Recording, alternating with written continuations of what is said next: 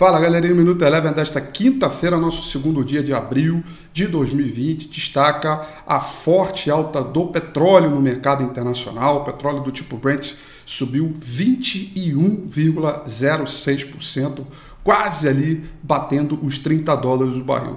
Isso porque todo o dia havia uma especulação a respeito de um possível acordo entre a Arábia Saudita e a Rússia, ou melhor dizendo, a OPEP com a Rússia, para um corte de produção. E o Donald Trump, durante o pregão, fez um tweet dizendo que haveria sim um acordo, e com isso os mercados como um todo recuperaram bastante terreno, a commodity supervalorizou, valorizou, ainda que o dólar tenha ganhado fôlego sobre bastante outras moedas do mercado emergente. O índice mercadamente subiu 3,37%. É, o petróleo, eu falei, subiu mais de 21%. O S&P 500, carregado por esse fôlego adicional das ações ligadas à energia, no caso o petróleo, subiu 2,28%. Por aqui, o dólar mais uma vez subiu, ainda que o Banco Central tenha feito as suas atuações, é a quinta alta consecutiva, alta no dólar de 0,26%. O índice Bovespa muito contaminado pelas ações da Petrobras, que subiram mais de 8% hoje.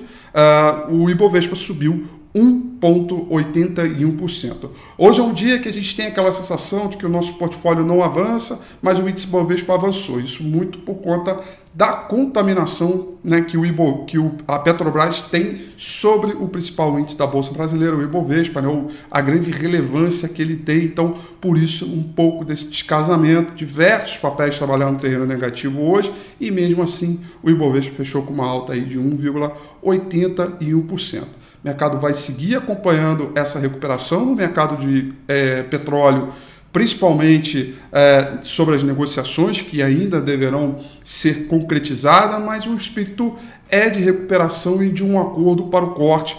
Com essa cabeça, a gente vai para o pregão é, de amanhã. O Minuto Eleven fica por aqui, mas eu deixo meu convite para você compartilhar esse vídeo, curtir, fique ligado. Amanhã a gente está de volta. Grande abraço. O Minuto Eleven fica por aqui. Quer ter acesso a mais conteúdos como esse?